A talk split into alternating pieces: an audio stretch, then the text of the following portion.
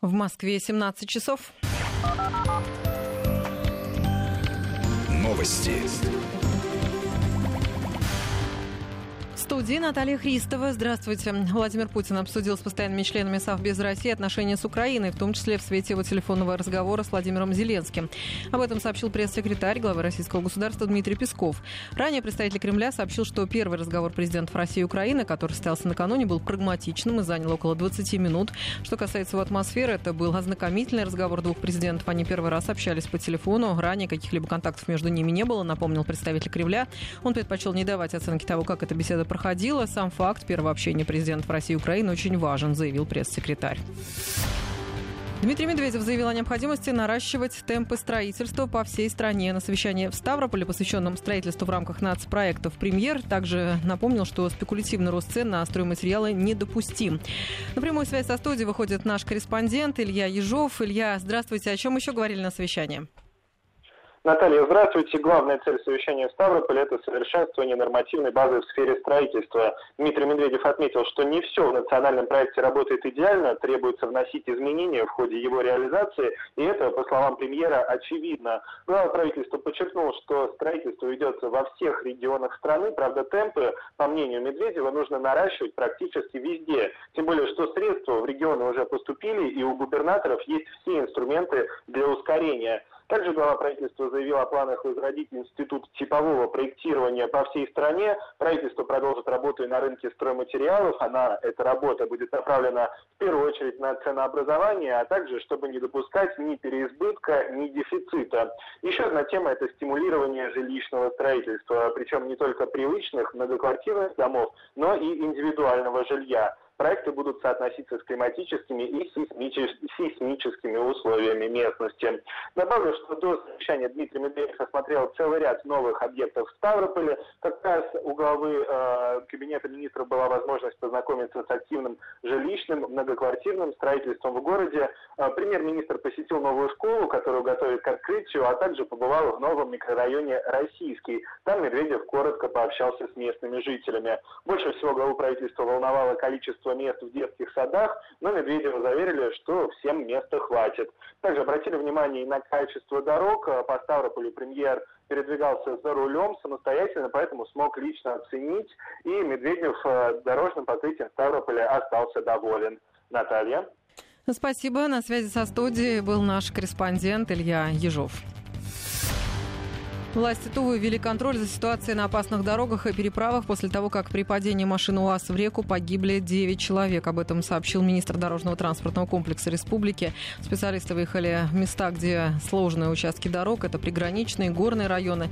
Под особым контролем переправы и мосты. По данным министерства, в республике несколько дней подряд продолжаются дожди. В некоторых районах водой смывают подъезды к мостам.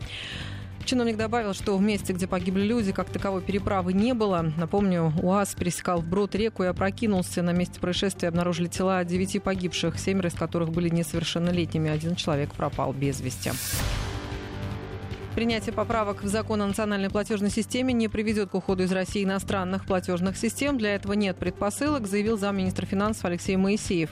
Ранее СМИ писали, что новые положения закона могут привести к уходу международных платежных систем из России. Законопроект требует от них бесперебойности работы в нашей стране. В частности, запрещает их дочерним компаниям приостанавливать проведение расчетов по картам, попавших под санкции банков. Замминистра отметил, что поправки не вводят дополнительных ограничений, направленные на обеспечение именно бесперебойности платежей, в чем заинтересованы заинтересованы все участники рынка и прежде всего потребители. Исторические ценные документы и предметы, хранящиеся в Российском государственном архиве литературы и искусства, по предварительным данным, не пострадали во время пожара. Об этом сообщили в пресс-службе Росархива. Отметили, что пожар вспыхнул в первом корпусе архива. По предварительным данным, причина технические неполадки во время ремонтных работ. Сейчас уточняется масштаб ущерба. Возгорание уже потушили, пострадавших нет. Сергей Собянин сегодня в Москве открыл северный терминал транспортно-пересадочного узла Стрешнева. Крытая галерея соединила платформы МЦК и Рижской железной дороги. Так что пассажиры теперь могут делать пересадку, не выходя на улицу. По словам мэра Москвы, почти полмиллиона человек, которые живут по рижскому направлению до Нахабина, смогут без проблем добираться до Московского центрального кольца. А в перспективе, когда запустят московский центральный диаметр, доступ к МЦК получит еще миллион пассажиров.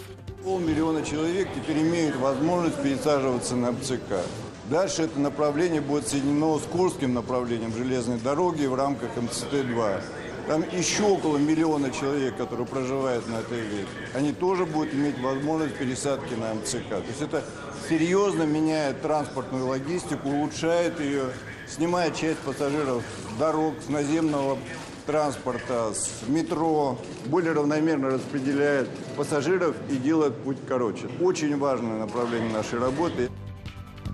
Всего на пригородных направлениях появится 9 пересадочных узлов, 5 из них уже построены, 3 возведут до конца года, еще один заработает в будущем году. А чтобы снизить уровень шума на новых платформах, устанавливают защитные экраны и антивибрационные маты.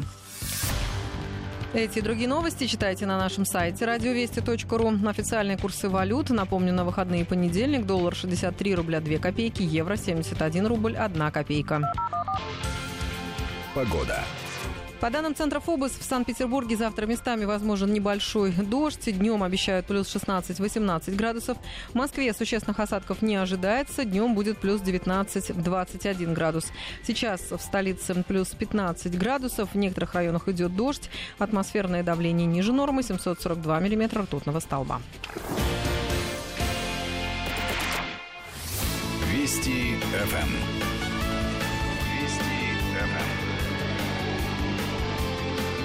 Первые о главном. 1919. Голодный, кровавый, злой. Россия во власти хаоса и неопределенности. Где свои, где чужие, кто главный и что вообще происходит. Возможно, век спустя получится разобраться. События столетней давности – День за днем. В специальном проекте Андрея Светенко. Разлом. Красный против белого.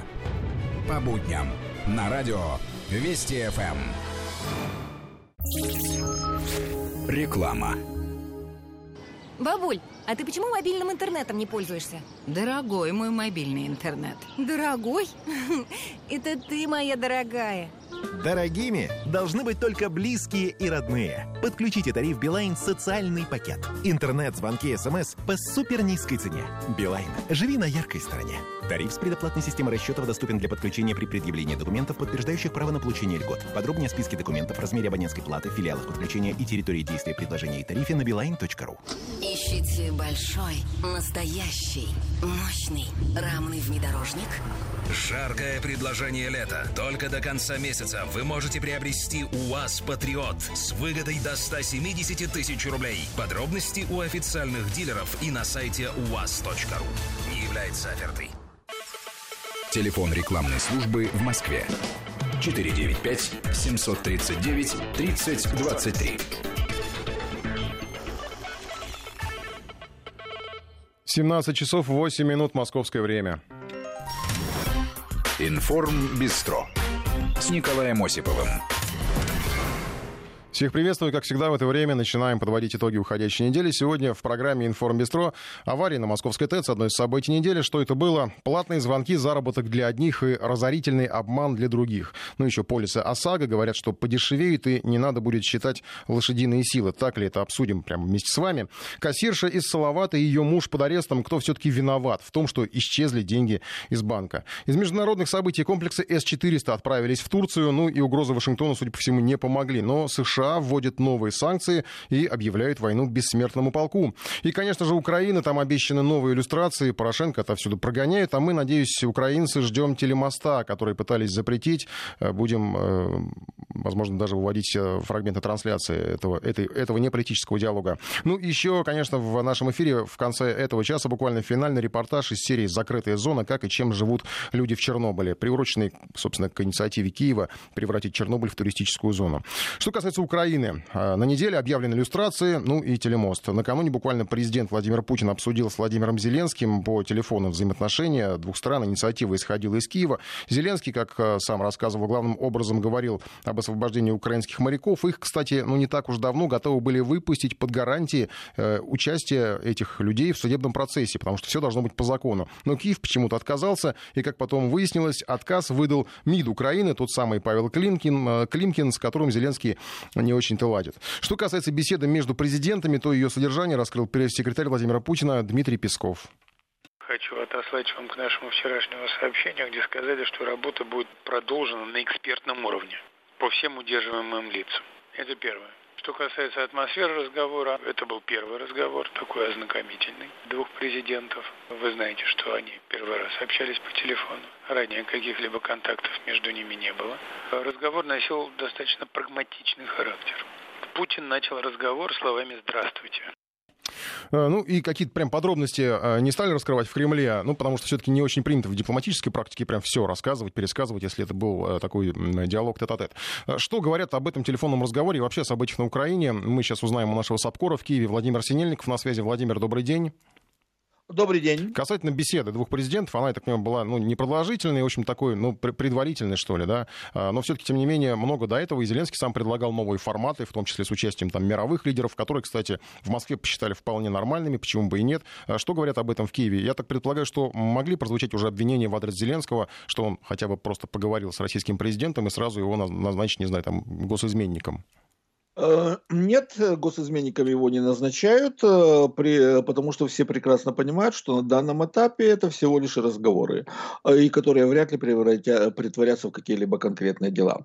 Дело в том, что инициатива Зеленского по поводу беседы с президентом России – это совершенно очевидный пиарный ход в ходе избирательной кампании, потому что Зеленский, который вообще ничего не делает, подвергается все более острой и жесткой критике со стороны тех, кто ожидает от него каких-то конкретных действий, действия. Я напомню, что одним из лозунгов Зеленского было достижение мира э, э, на юго-востоке страны. И он сейчас начинает э, предпринимать такую э, видимость активности для того, чтобы показать, что он этим процессом занимается, что он что-то делает, но пока что каких-либо конкретных подвижек в данном вопросе нет, и маловероятно, что они будут. И Зеленскому сейчас главное дотянуть до 21 июля, и, соответственно, после 21 июля он э, будет себя вести точно так же, как на следующий день после того, когда его избрали президентом. То есть все забудет. А это, самая, э, это версия, которая является наиболее логически объяснимой,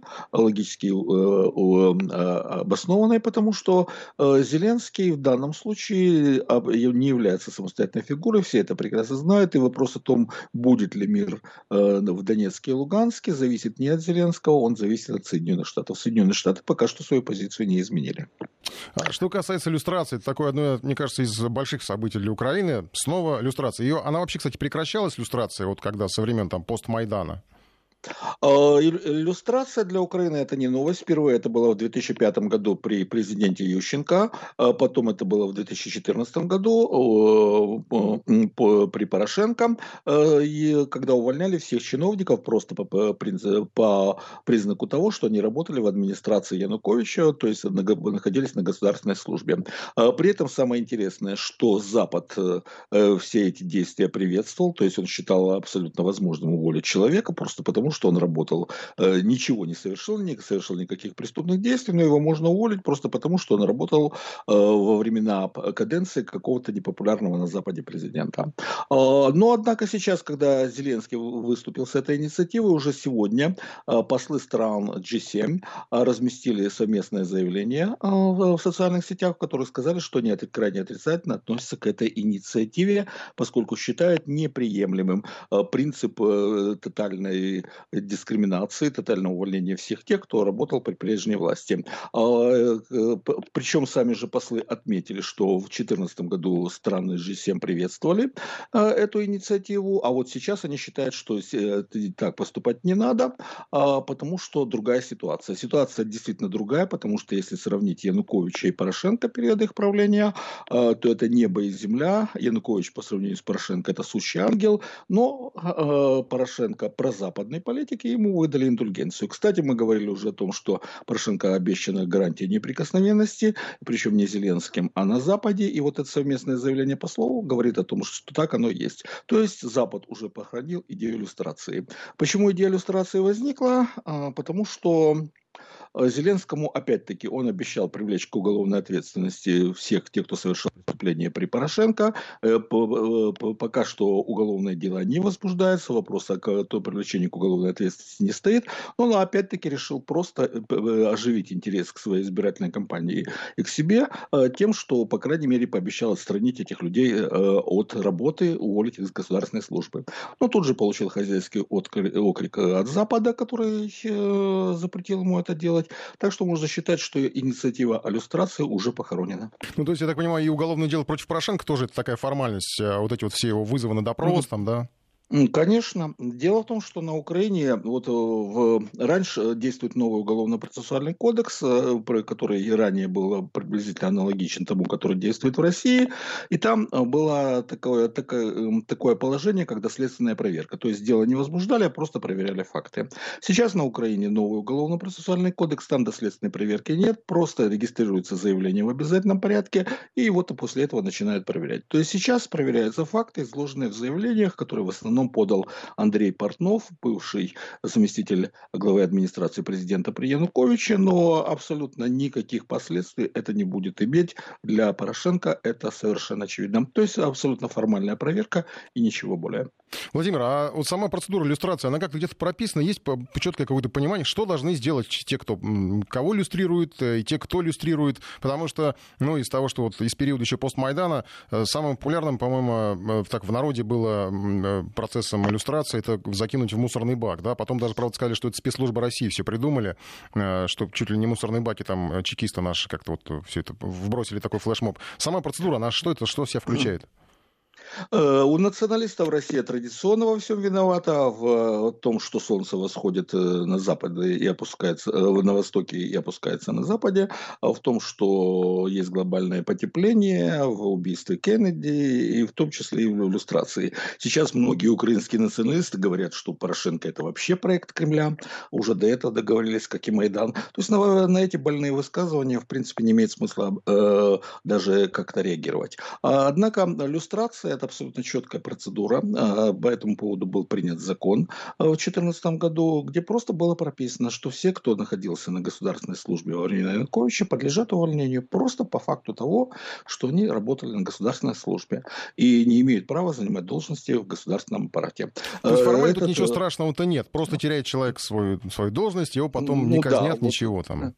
Да, разрушается карьера, э, человек теряет работу, становится безработным, теряет социальный статус. Ну, в принципе, действительно ничего страшного. Но, я, это, кстати, еще уточнить, это на всех уровнях происходит. Это может быть мелкий чиновник, да, просто мелкий Абсолютно, госслужащий и большой Да, совершенно такой. верно. Это может быть очень мелкий, мелкий чиновник, какой-нибудь э, заведующий каким-то статистическим отделом, где-то там сидящий, который просто ходит на работу, просто при, отсиживает 8 э, часов рабочего времени, но он находился на госслужбе при Януковиче, и, соответственно, его уволили. Я почему и сказал, что ничего страшного, потому что для такого, конечно, это страшно, а для человека, который уже нахапал, это, собственно, не, ничего страшного в этой монете. Он найдет, где, где скрыться. Я еще хотел спросить про Порошенко сегодня. Э, он уже, кстати, отреагировал на вот эту идею иллюстрировать, сказал, что это все для пятой колонны сделано, чтобы освободить место. Он на неделе активно разъезжал по регионам, у него предвыборная кампания, правильно же идет? Он активно разъезжает, да. и его отовсюду прогоняют. Есть хотя бы одно место, где его встретили более-менее по-человечески? Э, да нет, есть места, где его встречают. Э, ну, правда, вот то, что произошло на, э,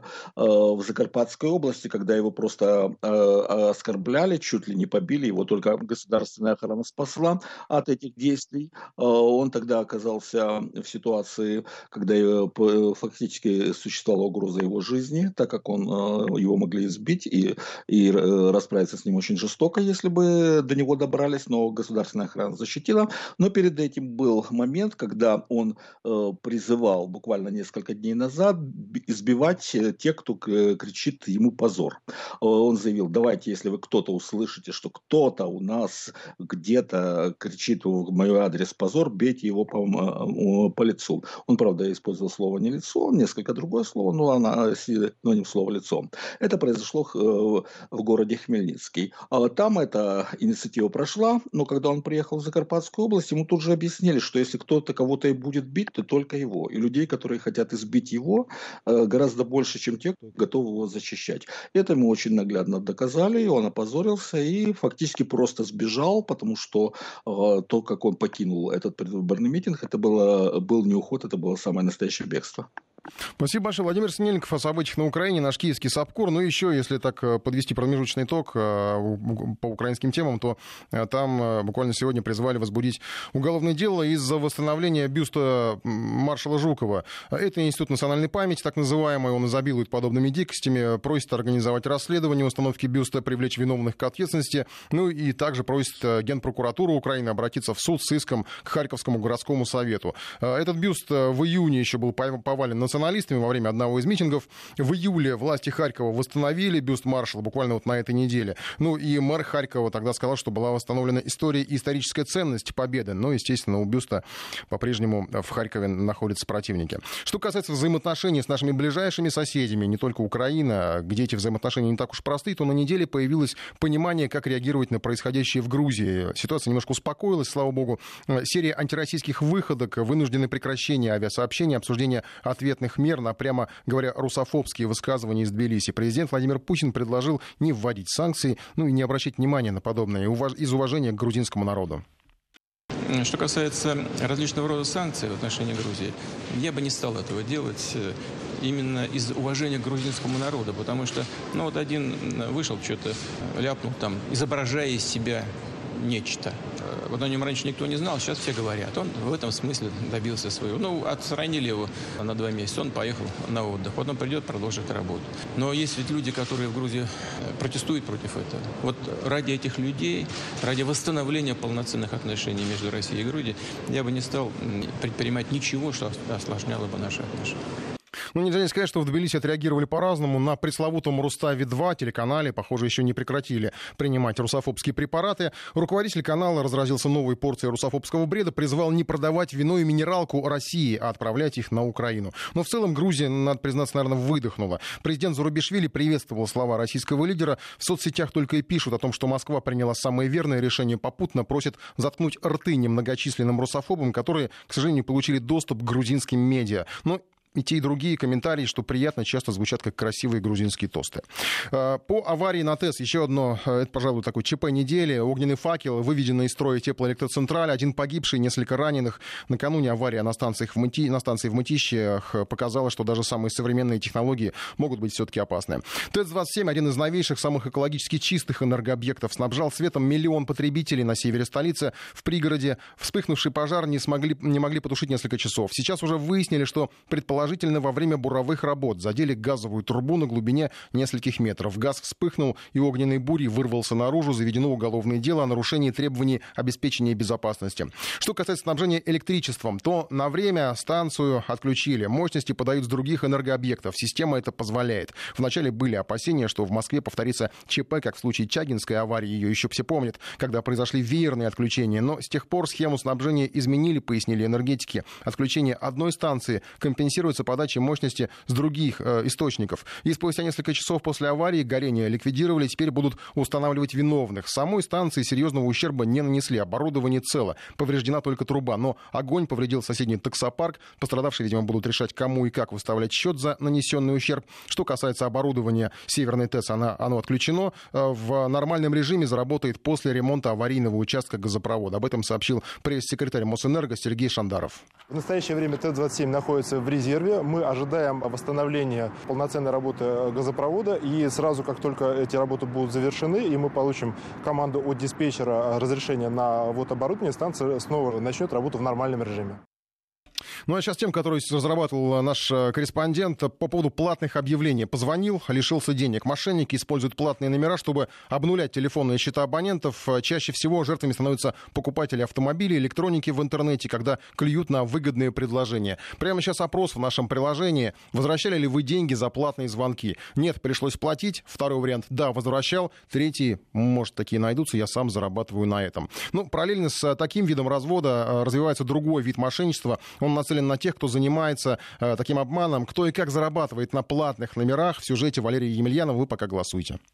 Лето – сезон объявлений по продаже всего и вся. В интернете выставляют подержанную технику, электронику, ненужную, но еще хорошую мебель и автомобили. Есть множество видов мошенничества с куплей-продажей БУ вещей. И, вероятно, самый досадный из них – это ловушка с платным номером. Человек находит отличный вариант, например, машину, и долго не может дозвониться. Номер занят или вне зоны доступа. После нескольких попыток приходит смс от оператора, что денег нет и надо бы пополнить счет. Это значит, что вы попали на мошенников, которые купили номер с платными входящими и раз развесили его по доскам объявлений, рассказывает в своем блоге автомобильный эксперт Елена Лисовская. Оказывается, что вот та вот э, чудесная девушка, которая говорила вам, вроде как электронная, говорила вам, что абонент не отвечает или временно недоступен, это просто автоответчик. Как раз в этот момент, когда вы слушаете ее, э, вы теряете ваши рублики. Вот, например, продается один замечательный автомобиль долго-долго-долго, продается в разных городах, э, даются разные телефоны. Вот это как раз вот та история. Продать его почему-то не могут, но цена при этом хорошая. Я уверена, что это вот такое вот левое объявление, в котором в чем-то дурят. По закону такого быть не должно. Платные номера распределяются только среди юридических лиц, и обычно эта услуга стоит немалых денег даже по меркам мошенников. У мобильных операторов это сотни тысяч, у государственных корпораций десятки. И в любом случае заказчика будут проверять и согласовывать выдачу номера. На практике лазейки есть. Федеральные операторы продают номера оптом юридическим лицам, а те уже перепродают их мелким фирмам и индивидуальным предпринимателям по умеренной цене. За десятки тысяч рублей плюс берут проценты от прибыли. То есть, будучи мошенником-одиночкой, или относительно честным предпринимателям сделать себе номер с платными входящими в принципе возможно. Секретами данной профессии делится на YouTube-канале один из начинающих финансовых блогеров. Как это происходит? То есть вам не выдается симка с номером 8809, а это, грубо говоря, виртуальный номер, и с него уже будет переадресация на ваш любой номер, который вы там укажете, то есть, допустим, на обычный ваш сотовый номер. Платный номер – это хороший инструмент для заработка. С его помощью можно зарабатывать очень хорошие деньги. И способов монетизации достаточно много, то есть это платные консультации, справочная служба, даже разговоры для взрослых или телевикторины, да, как мы привыкли видеть по телевизору. В прежние годы платными консультациями, за которые деньги у людей снимали прямо со счета мобильного, промышляли агентства по поиску работы. Они размещали объявления в газетах, люди им звонили, они их держали на трубке так долго, как только могли, а по итогу выяснялось, что собственных вакансий у них нет, разговор был платный, но претензии предъявлять бессмысленно. В самом начале звонка оператор скороговоркой якобы предупреждал, что у них платный номер. В последнее время таких схем стало меньше, зато появились мошенники второго уровня. Они зарабатывают на тех, кто хочет сам подключить себе платный номер номер. Жертв пытаются убедить, что это очень легкий способ получения денег и абсолютно ненаказуемый. Схема подключения гуляет по интернету в разных вариациях, в том числе в такой вот ненавязчивой форме. Как бы рассказ от опытного разводила на деньги, тоже с видеохостинга. Таким заработком я занимаюсь чистой душой, ведь в кодексе РФ ясно указано, что уголовная ответственность наступает от 10 тысяч рублей. Тем более, если за звонок съедается много денег, большинство в этом винят свой тарифный план. Возможно, после подключения вас будет сильно терзать совесть к таким вещам. Просто в описании объявления укажите, что звонок платный или принимайте звонки с минимальным тарифом. Сейчас таких объявлений даже больше, чем тех, которые реально имеют в распоряжении платный номер. Суть схемы в том, что человек должен пройти по реферальной ссылке и подать заявку или написать на почту посреднику. Жертву сразу предупреждают, что надо будет заплатить за подключение около тысячи рублей, но обещают, что расходы отобьются уже в первый день. Те, кто пробовали, пишут, что никакого номера им, конечно, не выдали и деньги не вернули. Что же касается схемы с реальными платными номерами, то вычислить ее и обойти относительно просто. В России существует всего два вида номеров, звонки на которые оплачивает тот, кто кто звонит. Они начинаются на 8 809 и 8 803. Стоимость у них строго регламентирована. До 110 рублей за минуту в первом случае или до 110 рублей за соединение во втором. Если видите такое в неотвеченных, без острой необходимости перезванивать туда не стоит. В любом случае, в начале разговора с платным номером оператор обязан предупредить, что он платный. Если этого не было, деньги должны вернуть. То есть владелец платного номера не получит с вашего счета ни копейки, если вы вовремя на него пожаловались своему оператору. Валерий Мельянов, Вести ФМ. Информ Бистро. Информ Бистро с Николаем Осиповым. Продолжаем эфир. И у нас сейчас европейские события. Канцлер Германии снова заставила переживать за нее. В среду очередной раз испытала приступ дрожи на официальном мероприятии. Это была встреча в Берлине с премьер-министром Финляндии. Ранее, ну, по крайней мере, такой а, первый случай, когда все заволновались, был 18 июня. Она принимала президента Украины Владимира Зеленского. А, тогда канцлер неожиданно для всех во время исполнения национальных гимнов начала испытывать сильную дрожь. А, потом в конце уже июня аналогичная история произошла на приеме у президента Германии Франка Вальтера Штайнмайера. Ну и вот в четверг она заявила, что с большой ответственностью относится к своему здоровью. Уже все возможные, по-моему, эксперты в этой области э, высказали свои мнения из того, что они могут сказать. Похожие ответы и э, госпожи Меркель, фрау Меркель, и э, ответы, комментарии медиков не всех устраивают. На связи сейчас наш САПКОР Сергей Курохтин. Сергей, добрый день. Добрый день. Сергей, ну скажите, вот на ваш взгляд, э, вот эти переживания, э, которые, их достаточно много, и в том числе в германской прессе, они с чем в большей степени, на ваш взгляд, связаны? Это личные переживания за канцлера, переживания за страну, за партию, э, которую там уже поговаривают, что, в общем, может какой-то убытки понести в связи с этой ситуацией? Или это все-таки в большей степени такая внутриполитическая борьба? Нет, безусловно, это переживание за канцлера, в этом нет никакого сомнения, но и переживание за страну. Не зря э, газета «Бильд» вот после третьего приступа э, вышла с большим заголовком э, «Когда дрожит канцлер, дрожит государство». И многие немцы ощущают именно, именно ситуацию именно так. Потому что после случая с Зеленским э, Повтор со Штайнмайером, конечно же, очень всех насторожил. Ну и вот когда это было третий раз с финским премьером, то, безусловно, тут уже даже сдержанные немцы, а в немецкой политической культуре действительно нужно э, соблюдать такую приватность. В принципе, не принято политиков допрашивать об их здоровье. Это не в США и не во Франции, где, в общем-то, эта тема всегда является достаточно публичной. В Германии не так. В Германии к этому относятся всегда очень осторожно, аккуратно. Но, тем не менее, вот после третьего случая безусловно, э, эти вопросы стали э, поднимать. Хотя, хотя, замечу, что вот, например, в среду после э, вот как раз дрожи канцлера на встрече с финским премьером, вот в среду, в главной новостной программе телевизионной Тагишау на АРД, вот тема, эта тема была номером шестым в новостях. Понимаете, только шестой номер. То есть по-прежнему такие то очень коротко об этом говорить.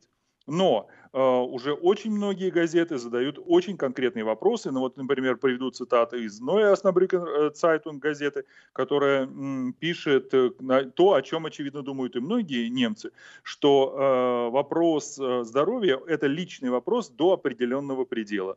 А после третьего раза требуется разъяснение. И, конечно, сейчас я хочу сказать, очень многих немцев волнует не столько точнее не только, а может быть и не столько здоровье конкретное Ангелы Меркель, что с ней как и чем же все-таки она страдает, сколько то, что им ничего не говорят. То есть нет никакой информации, пока только отговорки что все в порядке, все наладится. Как сказала Ангела Меркель, э, я выхожу из, из этой ситуации, мне еще придется какое-то время с этим пожить, но все будет в порядке, и что сейчас хорошо. Вот сейчас немецкое общество больше уже волнует то, что э, нет никакой конкретной информации.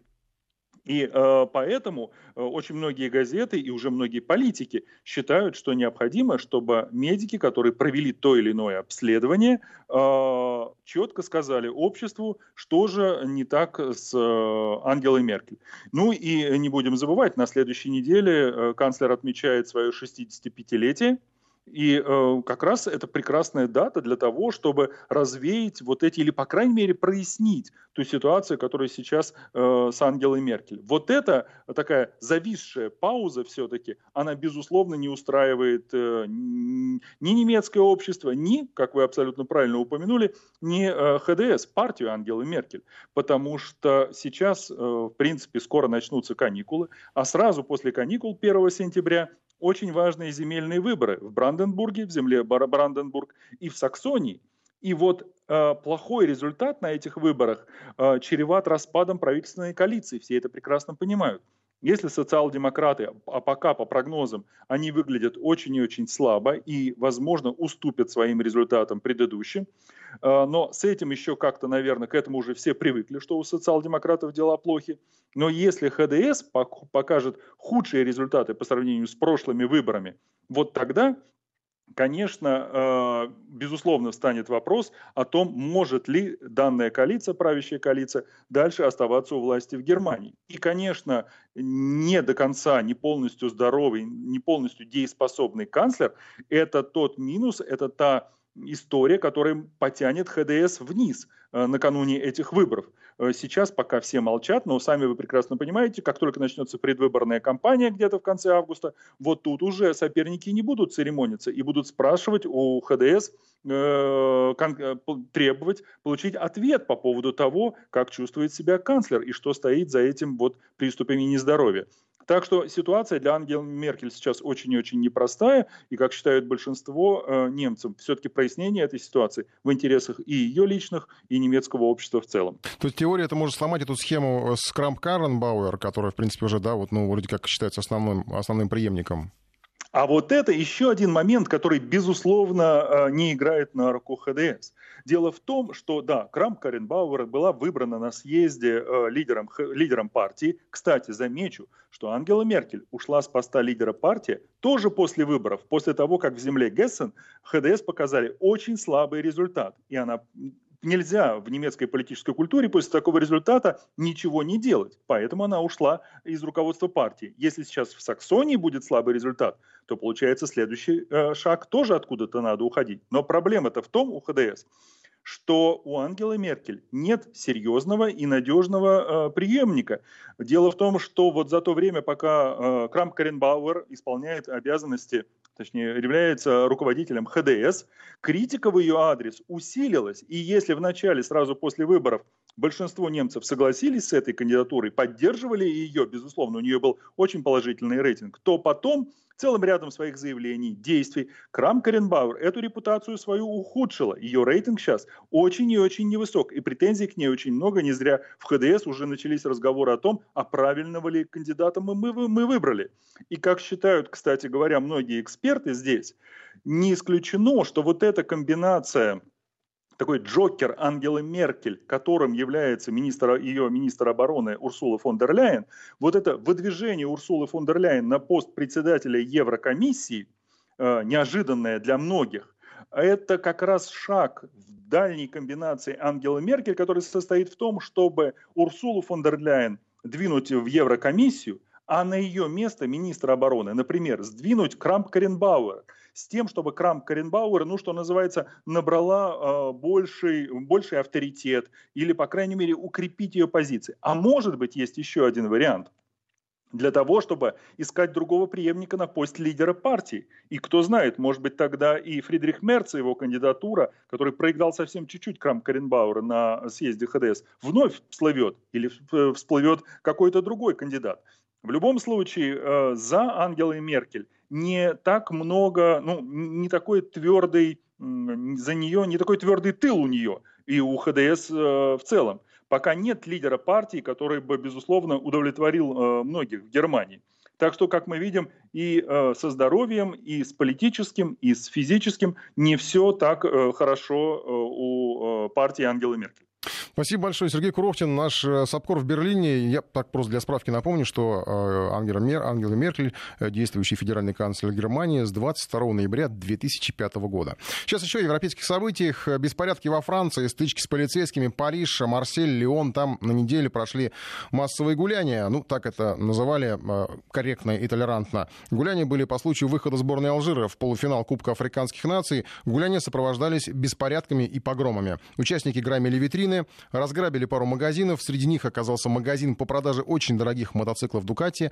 Э, закидывали э, эти гуляющие стражи порядка камнями. Ну и в ответ на э, их действия полиция применила слезоточивый газ. Десятки пострадавших с обеих сторон. И снова возникает вопрос к миграционной политике, к толерантности, отношению к некоренным жителям Европы. Мы сейчас связываемся с нашим европейским корреспондентом Региной Севастьяновой. Регин, добрый день. Добрый день. По поводу происходящего в, э, вот, в городах с этим с, не очень удачным футболом, ну, удачным, по мнению болельщиков, но неудачным для жителей Франции, по крайней мере, тех, кто привык к размеренной жизни, хотя если это вообще такое понятие применимо сейчас к Франции. Э, есть какое-то понимание, э, кто-то был задержан уже, не знаю, кто-то был, какие-то были выводы из этого сделаны, или все как обычно, по, по, побегали по улицам и разошлись? Не, на самом деле очень большое количество задержаний, и даже трагические события тоже сопутствовали этому так называемому празднованию. А, в Монпелье, в французском городе на юге страны, а, один из болельщиков сборной Алжира, 21-летний молодой человек, а, выехал в порыве страсти на своем автомобиле на тротуар и сбил целую семью. В итоге женщина 42 лет скончалась на месте, ее малыш одного года доставлен в больницу в крайне тяжелом состоянии. Врачи пока что не могут могут э, дать э, позитивных э, прогнозов на то, что он вообще выживет. А другая, ее дочь, 17-летняя девушка, тоже находится в реанимации. Она выживет, но у нее будут серьезные повреждения, у нее зафиксированы серьезные повреждения. А этот так называемый болельщик доставлен в, уже в полицию, естественно, против него возбуждено дело, и это очень серьезно обсуждается сегодня в средствах массовой информации, потому что, увы, это не первый случай, когда э, вообще дело, не касающееся даже сборной Франции в данной ситуации, ситуации выливается вот э, в такие а, жуткие а, празднования, если можно их так назвать. На данный момент Франс Инфо сообщает, что 74 человека в общей сложности задержаны, 20 а, полицейских получили ранения в столкновениях с этими фанатами. При этом гуляния такие развернулись э, далеко не только в Париже, о котором сегодня очень активно, естественно, пишут средства массовой информации, но и буквально по всей стране. Монпелье я уже упомянула.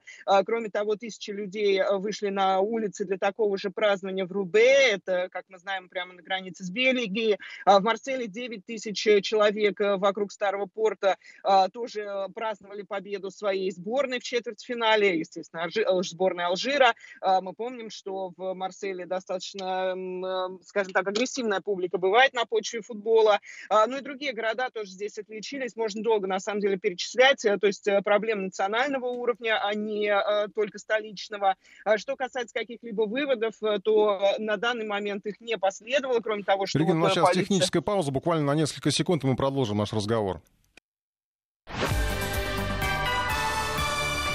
Вести ФМ. Да, Регина Севастьяновна на связи. Я напомню, насчет выводов. А, насчет выводов, да, э, их э, каких-то конкретных не последовало, но тем не менее, естественно, это а, получило большое внимание даже на правительственном уровне. По этому поводу сегодня высказался глава МВД страны Кристоф Кастанье, заявил, что, на его взгляд, э, празднование победы футбольной команды – это вовсе не атаковать магазины и представителей полиции, а просто, может быть, действительно выйти на улицы вместе с болельщиками своей же команды и порадоваться вместе, но ни в коем случае не устраивая каких-либо проблем для жителей, э, для местных жителей. Он также отметил, что только в Париже две с половиной тысячи полицейских э, были мобилизованы для того, чтобы а, противодействовать э, каким-либо беспорядкам заранее, то есть беспорядков ожидали, а, но тем не менее, как мы видим, вот по количеству задержаний, по количеству поврежденных витрин в том же самом Париже, кстати, мотоциклы нашли, это, наверное, единственная приятная новость для владельцев магазинов в данной ситуации, подготовлены, готовы готовились, но подготовлены окончательно все-таки не оказались полицейские к этому. Да, Регина, еще одна история. Это уже из Брюсселя, где ты, собственно, находишься. Нашли ее у тебя в соцсетях, ты о ней сама рассказывала. Про, история про загадочное исчезновение беженцев и их возвращение. Это лагерь нелегалов, и я так понял, что он во время Тур де Франс куда-то исчез. Все думали, что победили, наконец, вот это вот гнездо э, беженцев, да, потому что не очень приятно было соседствовать с ним. А потом он вернулся. Э, вы совершенно правы, Николай. Даже я скажу больше, это не то, чтобы замечено было их исчезновение. Их исчезновение было прокомментировано очень активно э, представителями городской администрации, полиции. Мы говорим э, о парке Максимилиен, который уже на протяжении нескольких лет для бельгийцев и европейцев в какой-то степени является символом такого пребывания нелегалов, которые пытаются пробраться на территорию Великобритании. Этот парк находится рядом с большим транспортным хабом, там северный железнодорожный вокзал, и оттуда же автобус автобусы тоже отходят в сторону Великобритании в том числе. Тысячи людей по официальным оценкам нелегально в этом парке находятся. Раньше там, кстати, была детская площадка, был, была спортивная площадка для детей. Сейчас там детей никаких нету. Более того, у меня даже есть знакомые, которые на протяжении уже полутора лет пытаются свою собственную квартиру там продать, потому что жить там становится небезопасно. Я лично обычно на Северном вокзале садилась на электричку, больше я туда на электричку не хожу, и это не мой личный вывод, это вывод в том числе городских властей и представителей вот этих самых транспортных компаний, водителей автобусов, их профсоюза на протяжении более чем двух лет бились за право, чтобы больше не делать остановку там. Они опасаются за свои вещи, они говорят о том, что если нужно, извините, отойти в туалет, то вещи, безусловно, исчезнут из автобуса. Они опасаются за свое здоровье, хотя бы тот факт, что сами полицейские, когда появляются на вокзале, обязательно носят маски, говорят о многом. И представители Красного Креста, офис которых расположен в шаговой доступности от этого вокзала, тоже подтвердили, что, к сожалению, из-за вот такого большого количества людей, живущих в антисанитарных условиях, там настоящие эпидемии, развиваются болезни, которые считались уже искорененными в Бельгии и в Европе в целом. И тут вот полиция ничего не могла поделать на протяжении долгого времени. Там проводились рейды, какое-то время людей пытались переселять в прибежище для, для беженцев, но они туда не хотят, потому что они не хотят убежища на территории Бельгии, они хотят перебраться в Великобританию. И вдруг буквально накануне, вот на прошлой неделе, полиция объявляет, что все, мы справились, парк зачистили, ни одного беженца там не встретить. Действительно, их там не было. Все порадовались, радость была недолгой. Очень быстро, вот в начале этой недели, опять, опять э, тысячи людей, опять эти беженцы, опять находятся в парке. На это обратили внимание в том числе политики, в том числе бывший э, госсекретарь Бельгии по вопросам беженцев и убежища Тео Франкен. Он даже в своем фейсбуке фотографию разместил вот этой самой толпы. И теперь вопрос остается, куда их прятали, что им нашли так быстро место, что с ними смогли договориться, что вроде как и местным жителям было здорово, что наконец парк, пожалуйста, освободился, и почему их поселили обратно. Ни одного официального ответа на этот вопрос не пришло. Неофициально все поняли, что проблема, видимо, может быть решена, но решаться не будет. То есть такое ощущение, что ими все-таки кто-то управляет, но как-то странно управляет. Был один э, случай год назад, когда полиция готовила секретную спецоперацию для того, чтобы всех этих беженцев, наконец, каким-то уже силовым способом переселить в специальные приюты. Э, об этой спецоперации каким-то непонятным для полиции, в том числе образом, узнали волонтеры, которые там очень активно работают. И на одну ночь беженцев расселили по своим семьям, по своим квартирам. Вот эти самые волонтеры э, вместо беженцев сами туда пришли, устроили митинг. Это была очень большая большая громкая акция, но почему-то на более долгое время волонтеры у себя этих людей оставить не захотели, потому что на следующее утро их вернули опять в этот парк. Спасибо большое. Регина Севастьянова, наш САПКОР в Брюсселе о европейских темах. Э, сейчас я подведу итоги голосования. Возвращали ли вы деньги за платные звонки? 83% нет, пришлось платить. Но я не стал делить здесь, э, э, хотели вы платить или не хотели платить. 16% да, возвращал. И 1% я сам зарабатываю на этом. Вот такие люди нас слушают. Сейчас, как и обещал, мы подходим к завершающей теме этого часа. Это тема Чернобыля. Поводом для нее стали предложения Зеленского устроить Чернобыль, ну, превратить Чернобыль из центра трагедии, центра катастрофы, таким сделать его брендом страны. Довольно странное предложение, многим оно показалось. Ну, потому что, например, вот среди комментариев, которые приводят, по крайней мере, в русскоязычном сегменте, что Зеленский решил бизнес смастерить на трагедии. Откуда денежку еще брать Украины, потому что, в общем, как других источников нет, кроме кредитов другие называют бредовые идеи. И вот еще, да, ну, бренд Украины «Катастрофа», э, это само по себе странно звучит. Получается, что Чернобыль такой единственный бренд Украины. Кроме того, довольно дорогой, потому что э, туда уже вложено порядка двух миллиардов э, долларов, ну, или там полутора миллиардов евро. Это стоил саркофаг. Это были как бы такие инвестиции, возможно, о которых говорил, кстати, Зеленский, но которые собирали всей Европой, всем миром собирали, чтобы сооружить этот саркофаг, тогда как старый уже, в общем, давал сплошные утечки и грозил просто обрушиться. Вот именно об этом этом а, сериал был большой, а, подготовлен он еще был ну, достаточно давно, во время моей поездки в Чернобыль, а, где я посмотрел, как живут люди, кто такие сталкеры. Причем сталкеры — это вполне обычные люди, то есть я имею в виду легальных сталкеров, которые ну, просто вводят посетителей, тех, кто хочет. Это не массовый туризм, потому что не очень, наверное, этично все-таки до сих пор считалось, что это нормально устраивать массовый туризм в такую зону. Были такие достаточно скромные поездки. Люди приходили, смотрели, многие даже фотографировали на память, э, ну, интересовались, по крайней мере, темой. Вот как раз сейчас э, финальный репортаж из серии «Чернобыльская закрытая зона» о том, как живут люди там.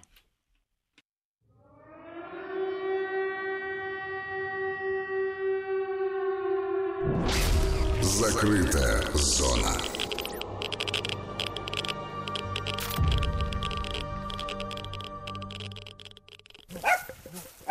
На доме табличка «Здесь живет хозяин». У калитки дрова, их только что порубили. В соседнем дворе лает собака. Оказывается, Чернобыльская зона не такая уж и необитаемая, как может показаться. Здесь живет несколько десятков людей, большинство – старики из бывших работников атомной станции. А вы одна здесь живете? Давно, с первых дней. Мы тут работали. Я дробила 18 лет. Полина Захаровна, несмотря на свой преклонный возраст и место жительства явно не способствующее долголетию, встречает нас улыбкой. Мы застали ее в огороде. Чернобыльское ранчо кормит Полину Захаровну не первый год. Вже. А что сейчас сеете-то? Що? Картошка вродила у нас, що вродила в городі, це все поїдаємо. Не страшно, да, я так понимаю? А що там страшно? Ви думаєте за зоною? Я думаю, може страшні. А много у вас тут людей живет? Много. Вот это тоже житель живет. А праздники здесь отмечаете? Як же і хрестяться, і женяться. Эта женщина прошла через многое. В войну ее угнали с пленными в Германию, где она провела три года. Потом работала здесь, на атомной станции. Их вывезли из зоны только 5 мая, а муж остался ликвидатором. Грузил зараженный мусор, бетон. В 94 году умер. С тех пор Полина Захаровна одна. Нічого, сідаємо ось отут.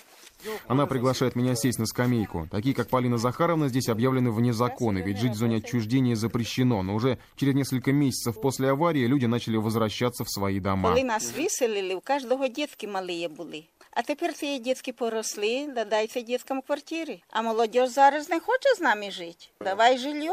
А куди діться старому? Він забере бабу свою, да приїхав у Чорнобиль, де живе. Здесь они выросли, здесь у них все имущество. Правда, скотину Полина Захаровна уже не держит, тяжело. А вот другие не боятся. У одного даже целое стадо есть. Радиация не страшна никому. У нас там на Подолі, там он худобу держить. Ми в його беремо на воз, в город. Тут навіть із десяток держить він там. І селяска, і бічки, і, і селички, що хочеш. Живуть люди. А с недавних пор в чернобыльских окрестностях, говорят, появились пришлые люди. Их называют здесь бомжи. Те, кому негде жить, занимают пустующие дома. Ведут себя очень тихо, боятся выселения. Зато помогают. Полине Захаровне, например, дрова порубили. Е, Тут е, є такі люди, бомжі рубають нам. У такі дні вони ховаються, як то від людей трохи. А в- в- уже в вихідний день поз'їжджають, так вони отут по вулиці, наче ото на Крещатику. Откуда вони понабиралися все нові і нові, до такі мужчини здорові. є. За событиями в Киеве Полина Захаровна следит, но без фанатизма. Политические баталии здесь почти неощутимы. Главное, чтобы лавка с продуктами каждый четверг приезжала.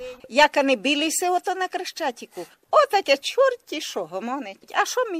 Ми вже пенсіонери. Отака петрушка. Прощаясь с Полиной Захаровной, я обращаю внимание на чистенькую белую табличку на доме с адресом «Улица Мира». Вот такое славное название. Название у вас хорошее, улица Мира. Да, улиця Мира. Спасибо. Пожалуйста. Спасибо, до свидания.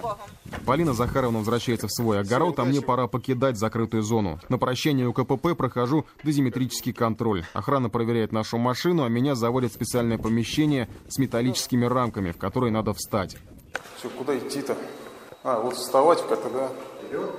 Так, и чего? Все. Чистенький? Да. Я не заражен. Если бы прибор сработал, мне пришлось бы пройти дополнительную очистку. Но такого здесь почти не бывает. Сталкер Сергей рассказывал, что за многие годы досконтроль выявил у него превышение фона лишь один раз. И то, когда он с каким-то ученым лазил по совсем уж запрещенным местам. Там, видимо, и нахватался лишнего. А по большей части немногочисленный гарнизон Чернобыльской зоны живет своей тихой, спокойной жизнью. Там действительно небывалая тишина. Впрочем, и шуметь особо некому. Только старики да дикие звери. Наша машина отъезжает от КПП, и напоследок на обочине дороги, среди деревьев, мы увидели волка. Он стоял и смотрел вслед людям, покидающим зону отчуждения.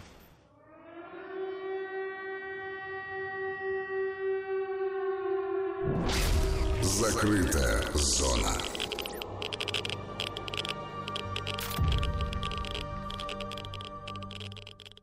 Это была финальная серия из э, чернобыльских репортажей. Для тех, кто пропустил, опоздал, не успел, э, в ближайшее время все будет э, опубликовано на нашем сайте радиовести.ру, а также включая подборку фотографий, которые были сделаны там на месте в Чернобыльской зоне, и в Припяти, и в Чернобыле, и непосредственно там вблизи реактора. Все это будет опубликовано, и на, в том числе на нашем телеграм-канале радио Вести ФМ, Вести ФМ+. Что касается вот этой идеи сделать там что-то наподобие Диснейленда, по крайней мере, так это звучало со слов президента Зеленского, вот он поручил правительству в течение трех месяцев принять меры для развития туристического потенциала в зоне отчуждения в Чернобыле. Продолжаем эфир, и сейчас время поговорить о одном из самых ожидаемых событий уходящей недели. Это телемост России и Украина. В эти минуты он э, уже начался. Не политический диалог между двумя странами, общение, которое любыми средствами пытались запретить э, радикалы в Киеве. Эфир должен был состояться на двух каналах России и News One. Это украинский канал. Украинским журналистам стали поступать прямые угрозы физической расправы. Офис телеканала осадили группы националистов. Ну и от трансляции, от того, как она была задумана, пришлось отказаться, немножко переформатировать Э, украинские коллеги наши э, выйдут в эфир по скайпу. При этом гости были приглашены э, из Украины, много людей приехало. Участники диалога в том числе выходят по удаленной связи в эфир. Давайте послушаем начало этого телемоста. Дорогие друзья, добрый вечер. Добрый вечер. В эфире телеканал «Россия» в прямом эфире специальный проект «Надо поговорить». А поговорить действительно надо. Нам есть о чем поговорить. Очень много общих тем, очень много точек пересечения интересов, глядя друг другу в глаза, с улыбкой на устах. Привет, Москва, привет, э, Киев, привет всем, кто смотрит. И, ты знаешь, накануне нашего исторического гуманитарного телемоста мой маленький сын, которому полтора года, гулял во дворе и нашел пластиковое кольцо. И подарил его девочке с Украины, которая Невероятно. приехала в гости сюда, гуляла вместе с бабушкой. И я подумал, что если уже э, сын в полтора да. года делает первый шаг э, э, к сближению к народов, да. то, конечно, сегодня мы должны тоже попытаться это сделать без политики, без посредников. Спасибо вам за то, что вы в этой студии. Ведь на самом деле миллионы украинцев ежегодно приезжают к нам, в Москву, в Россию, навестить своих родных и близких. И приезжают куда? Конечно, на Киевский вокзал. И, друзья, мы сейчас туда отправимся. И давайте вспомним, что и весь кинематограф начался с того, что поезд прибыл. Братья Люмьер ну и вот разговор на Киевском вокзале совсем скоро в нашем эфире. Я напомню, что а, Мария Ситаль, Андрей Малахов а, ведут этот телемост. А, сейчас в студии как раз идет диалог. Там и Владимир Меньшов, и известные люди присутствуют в студии, в том числе ну, с украинскими корнями многие. Я напомню, что транслировать собирались это все, этот телемост в эфире двух каналов, но получилось пока только на России один. У нас сейчас есть на связи Владимир Синельников, наш киевский САПКОР. Сейчас пытаемся связаться, просто хотелось бы поинтересоваться, а что сейчас идет вместо этого телемоста в эфире украинского телеканала, потому что э, я напомню, что Генпрокуратура возбудила уголовное дело э, против э, канала News One э, по статье покушения на госизмену.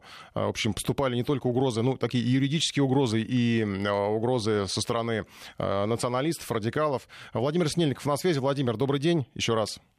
Добрый вечер. Э, уже вечер, да. Владимир, что в эфире сейчас One идет вместо телемоста?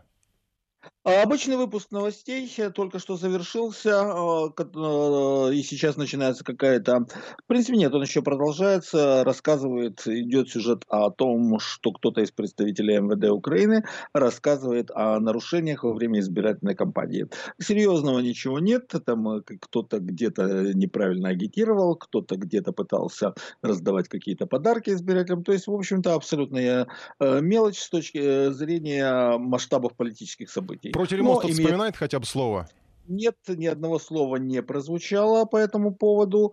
Э, э, то есть э, телеканал News One вообще предпочитает не упоминать эту тему. Но перед выпуском новостей было такое выступление, ну в данный момент не понимает, но перед, не поднимает эту тему, но перед началом выпуска новостей было короткое выступление о том, что телеканал News One требует защиты свободы слова, права высказывать альтернативную точку зрения, и в связи с чем он обратился к президенту, в том числе и к президенту Украины, пытаясь защитить, э, для того, чтобы защитить право граждан Украины на получение разно, различной э, информации, которая представляет различные мнения. Спасибо большое. Которые... Владимир Снельников, наш киевский саппорт. Давайте сейчас перенесемся в студию. Телемост э, Россия-Украина, ведущий Андрей Малахов, Мария Ситель. Но э, хочу сказать, что э, чтобы э, сегодня э, в- порадовать вас и всех э, зрителей нашей программы. У нас есть э, гостья, которая приехала сегодня из э, Киева, э, из э, хлебосольного Киева. Она приехала не с пустыми руками. Для Э, того, чтобы встретиться с вами, для того, чтобы повстречать своих коллег, э, повстречаться с поклонниками. Ее э, давно не было в Москве. Заслуженная артистка Украины, э, актриса киностудии имени Давженко Лидия Чащина сегодня у нас в гостях. Э,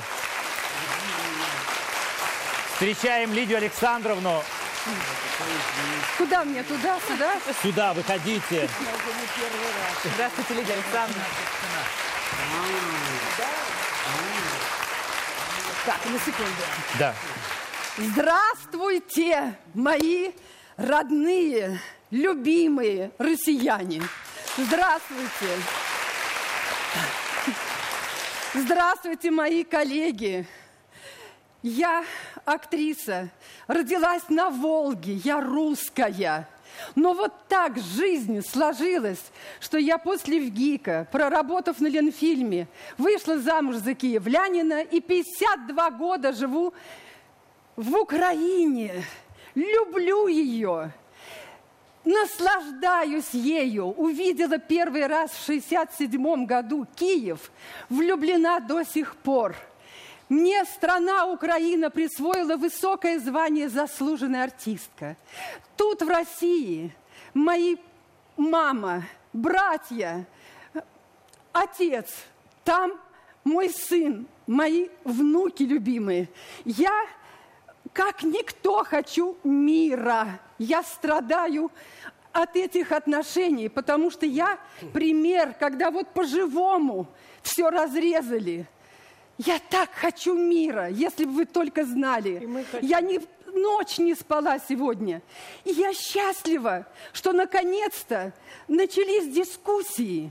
Дискуссии, которые всегда найдется какой-то момент истины. Люди должны говорить.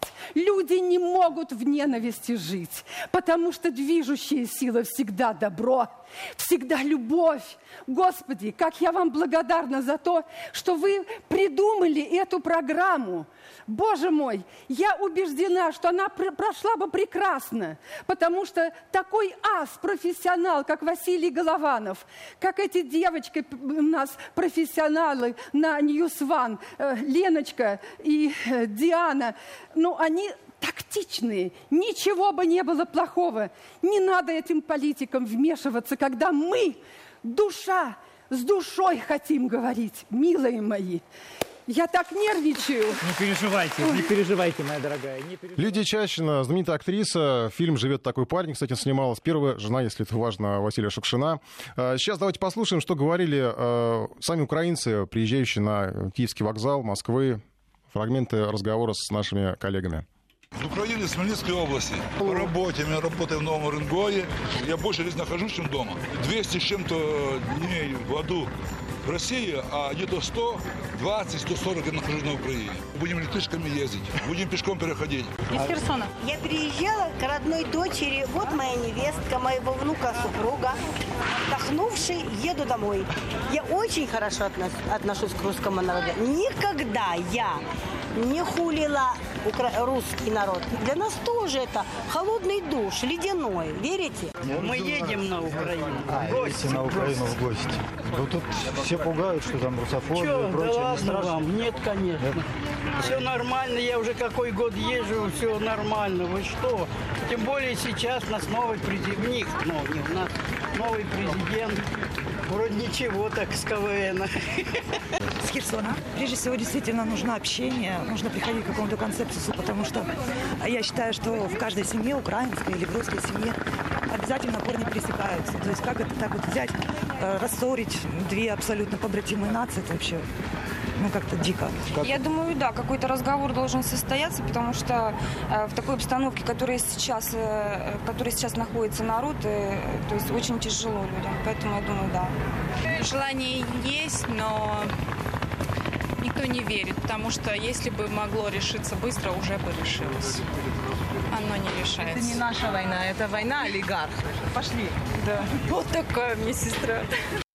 Ну вот это разговоры и россиян, и украинцев, и вообще даже в какие-то моменты просто происходит путаница. Люди говорят у них, у нас, не понимают даже где у них, где у нас, потому что настолько близки два народа. Телемост Россия-Украина, канал Россия-1, э, программа «Надо поговорить». Э, интересный и новый формат, в общем-то, для э, темы российско-украинских отношений, потому что так на уровне простых людей действительно э, как-то не успевали поговорить, что ли. И э, все, что говорят люди, показывают, что они остаются прежде всего людьми. Вернемся еще к этой теме. Телемост Россия Украина. Сейчас э, о чрезвычайных происшествиях э, этой недели. Во-первых, предупреждение от МЧС, предупреждение в адрес жителей Тувы, где э, погибли люди при переправе на машине. Предупредил МЧС о повышении уровня воды в малых реках из-за обильных осадков. Сообщается об этом на сайте республиканского МЧС ЧС. Судьба э, одного человека из э, группы, которая ехала на УАЗике, неизвестна. Девять человек э, официально погибли. В перевернувшемся автомобиле были две семьи, которые направлялись на отдых к труднодоступным озерам с минеральными источниками. Все подробности у Сергея Гололобова. УАЗ-469 ехала из села Тейли в Аржан-Дустукхем. Это Байтагинский район на западе республики Тува. Около 9 утра в полицию позвонил местный житель и сообщил, что он стал свидетелем, как машина, которая пыталась вброд пересечь реку Шуй, внезапно перевернулась. На место ЧП выехали спасатели и полицейские. Там они обнаружили тела 10 погибших, из которых шестеро несовершеннолетние. Но по данным, которые предварительно установили правоохранители, всего в машине находилось 12 человек. Один из них выжил. Еще одна женщина числится пропавшей без вести, ее нет в списке погибших. Как позже пояснили в администрации республики, две семьи в одном автомобиле ехали на отдых к целебному источнику на соленой речке. Аржан Дустукхем, более известный как соленая речка, популярное в Туве место отдыха, где расположено множество лечебных радоновых источников. Попасть туда можно только на УАЗах через реку Шуй, а далее около 6 километров ехать на лошадях, либо идти пешком. Брод на реке хорошо известен местным жителям и активно используется ими. Но в этом году в Туве дождливое лето. Вода в реке Шуй поднялась, и водитель УАЗа, по мнению специалистов, видимо, не рассчитал, не справился с управлением. Машина попала в промоину и под напором сильного течения перевернулась на крышу. Но как в стандартный УАЗ-469 поместилось 12 человек? Человек. В этом, судя по всему, ничего необычного нет. В соцсетях есть видео, кстати, из близкой к Туве Монголии, как один УАЗик привез в школу трех взрослых и 32 ребенка, правда, маленьких ясельного возраста. Ну и это не рекорд. В 2012 году в УАЗике разместилось 32 взрослых студента. Впрочем, перед этим они специально тренировались. Общий вес пассажиров составил почти 2 тонны. Для фиксации рекорда заполненный людьми УАЗик тогда проехал 10 метров. Сергей Глобов, Вести ФМ. Ну, а сейчас о международных событиях э, недели. Во-первых, сегодня стало известно, что С-400 отправились в Турцию, первая партия уже отправлена. Э, сегодня э, уже прибыли комплектующие в, Анкару. Вашингтон пытался противодействовать, угрожал Эрдогану, обещали даже санкции, но сделка состоялась. Причем еще на саммите двадцатки в Осаке совсем недавно Эрдоган подтвердил условия сделки, тем более, что аванс уже был внесен. Там же, кстати, в Осаке Трамп и Эрдоган договорились, что все-таки обойдутся без санкций, хотя США неоднократно угрожали, касалось это и оборонных, оборонной тематики, и еще каких-то других расплывчатых санкций. Многое было без конкретики. Но по большому счету президент США признал, Анкара давно хотела получить современные системы защиты, обращалась в США, там не помогли, об этом он говорил и на саммите в Осаке журналистам. И тогда пришлось обращаться в Москву и покупать у России эти же системы. То есть получается, что США сами проиграли в э, этой борьбе за рынок вооружений. В НАТО при этом уже заявили об обеспокоенности последствиями покупки Турции систем С-400 у Российской Федерации операции. Но при этом в заявлении все же не было привычной, наверное, для Североатлантического альянса резкости. Э, цитата. «Совместимость наших вооруженных сил совершенно необходима для НАТО, чтобы проводить операции и миссии. Мы приветствуем то, что Турция работает с несколькими союзниками над разработкой систем воздушной и противоракетной обороны большой дальности». Конец цитаты. Это подчеркнули в заявлении представителей НАТО. Турция в итоге приобрела 4 дивизиона С-400 «Триумф». Сумма контракта 2,5 миллиарда долларов. Компоненты С-400 доставляют российские Ан-124 «Руслан», самые крупные грузоподъемные самолеты в мире. Система способна на дальности 400 э, километров поражать аэродинамические цели, также на дальности до 60 километров баллистические цели, летящие со скоростями до 4,8 километров в секунду на высотах от нескольких метров до нескольких десятков километров Главное опасения Вашингтона были связаны с тем, что там считают, Россия может использовать э, эти системы для получения информации о новейших американских истребителях-бомбардировщиках F-35, которые, кстати, тоже пытались, э, собирались поставлять Турции, но могут приостановить э, в связи как раз с поставками С-400. Многие считают, что это может быть даже началом конца НАТО. И тут два вектора развития последствий. Во-первых, это повод ударить по Трампу, конечно же. Джо Байден уже говорил открыто, что если Трамп снова станет президентом, то НАТО умрет. Хотя многие уверены, что НАТО и так умрет без помощи Трампа. Хотя бы потому, что Альянс себя изжил и давно, по сути, является ручным инструментом Вашингтона. Да и оплачивать его содержание хотят далеко не все, за что Европа неоднократно получала упреки из США и лично Трампа. Ну и второй вектор развития, это, конечно же, антироссийская риторика. Во-первых, Трампа снова обвинят э, в российских связях. Получается, что он как бы не помешал, а может и способствовал сделке с Москвой. И уже по традиции можно будет развить мысль о российской угрозе, хотя это не российские комплексы ПРО, надо отметить, стоят по всей Европе. Ну а то, что Вашингтон пока не намерен сбавлять антироссийский вектор, говорит хотя бы то, что на неделе в Конгрессе США одобрили поправку о санкциях против госдолга России. По словам одного из авторов инициативы Брэдли Шермана, поправка подразумевает серьезные санкции против российского государства и не позволит гражданам США инвестировать в российские гособлигации. Э, впрочем, недавний экономический форум показал, что американских инвесторов не особенно пугают санкции. Они по-прежнему интересуются российскими проектами, активно принимают участие в работе экономических площадок. Ну и МИД заявил, американские законопроекты законопроекты, предусматривающие антироссийские санкции, это проявление русофобских инстинктов, отражающих бессилие. А также э, о том, что, э, по мнению МИДа, Вашингтон продолжает питать иллюзии, что на Россию можно надавить с помощью санкций. И еще одна антироссийская мера выглядит уже как элемент железного занавеса, потому что носит не политический и не экономический характер. Это уже попытка идеологического диктата. Власти США поставили задачу препятствовать распространению акций «Бессмертный полк» за рубежом. Об этом заявил э, председатель Российского исторического общества, директор СВР Сергей Нарышкин. В высоких кабинетах э, одного государства, которое находится по другую сторону Атлантики, поставлена задача перед, тем, э, перед, так, называемыми, мозго, перед так называемыми мозговыми центрами создавать систему инструментов, которые бы ставили барьеры для продвижения акции «Бессмертный полк». Об этом Нарышкин рассказал на заседании Совета фонда истории Отечества. Ну и в нынешнем году «Бессмертный полк» проходил более чем в полутысячи городов в 115 странах мира, в том числе в 10 городах США.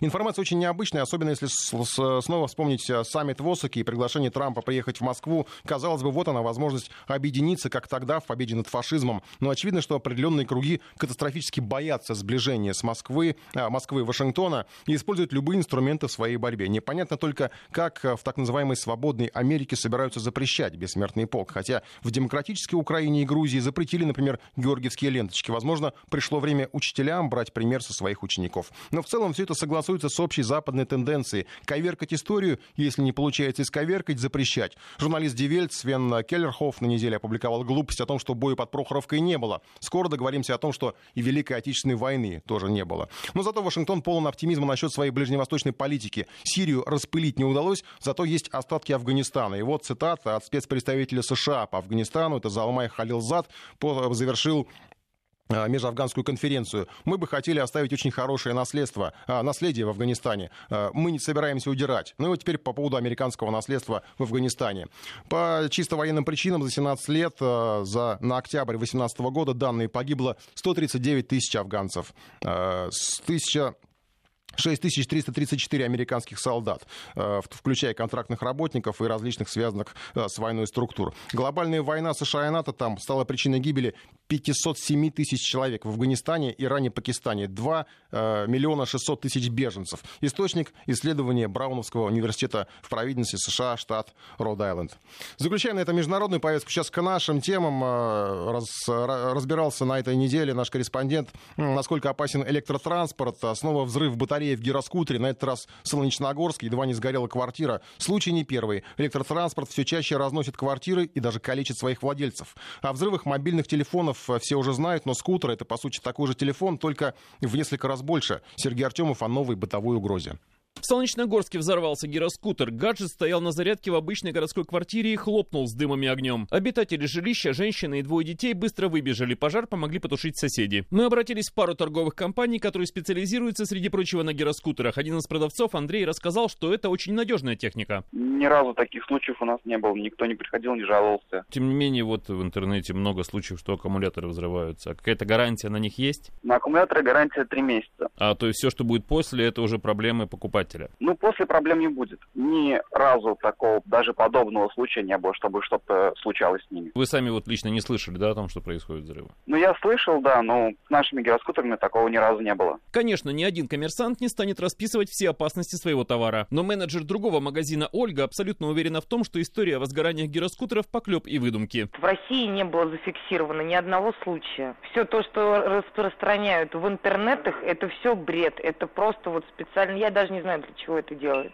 В России по факту не было ни одного случая. Мы на рынке уже более четырех лет. У нас ни одного случая такого не было. Ну вот а буквально вчера писали случай в Солнечногорске. Я даже не знаю, как это все пишется. И, вы понимаете, даже дело в чем, если бы вдруг реальный был бы такой случай, давным-давно бы запретили вообще бы этот товар. Я вообще не знаю, как можно сделать что-то такое, чтобы он взорвался. В микроволновку только его положить, если. Для Ольги и всех остальных, кому любопытно, как это происходит, пересказываем кадры одного из роликов, размещенных в интернете. Кабинет, в нем камера видеонаблюдения, стол, компьютер, все как обычно. У стола стоит гироскутер. Людей рядом нет, микроволновки тоже не видно. Внезапный хлопок. Через секунду из корпуса гаджета показывается дымок. Через 3 секунды хлопок еще громче, дым валит сильнее. Через 10 секунд еще один хлопок, еще громче, корпус трескается. В течение 20 секунд затем еще три слабых хлопка и дым вырывается струей. Еще 3 секунды, снова громкий хлопок и весь гироскутер моментально охватывает пламя. Из огня при уже очередных хлопках вылетают куски пластика. Происходит это в России, судя по откровенным выражениям, которыми покрыли этот гироскутер, вбежавший в кабинет двое мужчин. Есть свежие видео из соседней Беларуси. Мама вынесла сыну гироскутер покататься. Пока ребенок шел к нему, картина повторилась. С той лишь разницей, что между появлением дыма и огненным костром из игрушки прошло полторы минуты. В чем же причина возгорания этих оригинальных гаджетов? На этот вопрос нам пусть и нехотя ответил Артур, специалист мастерской по ремонту техники. А из-за чего это может происходить? Вот неправильные условия хранения или что-то там? Пользования? Литий-ионные батареи стоят. Есть малая вероятность, чтобы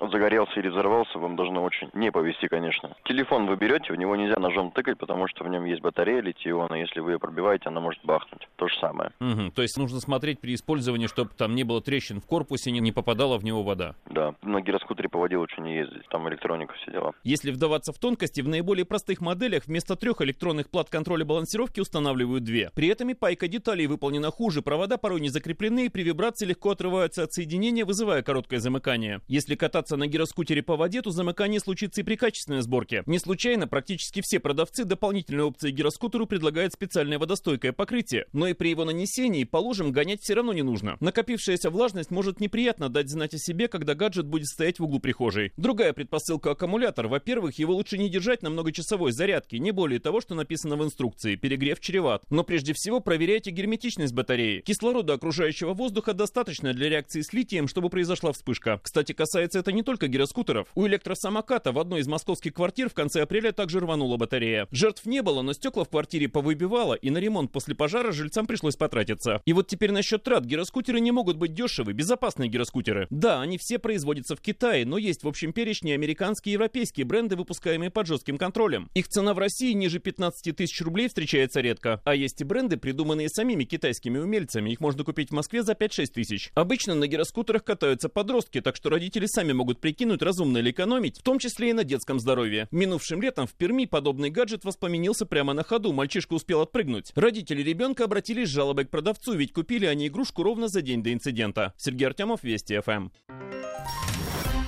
Информ Бистро с Николаем Осиповым.